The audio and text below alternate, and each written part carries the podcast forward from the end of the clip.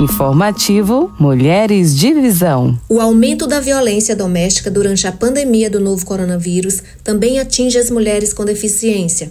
Porém, uma queda expressiva no número de denúncias registrada no estado de São Paulo pode indicar que elas estão enfrentando maiores dificuldades para pedir ajuda e reportar situações de abuso às autoridades.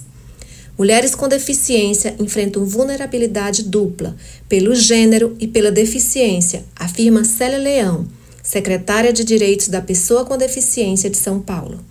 Somente 148 boletins de ocorrência de violência doméstica foram registrados por mulheres com deficiência em abril deste ano.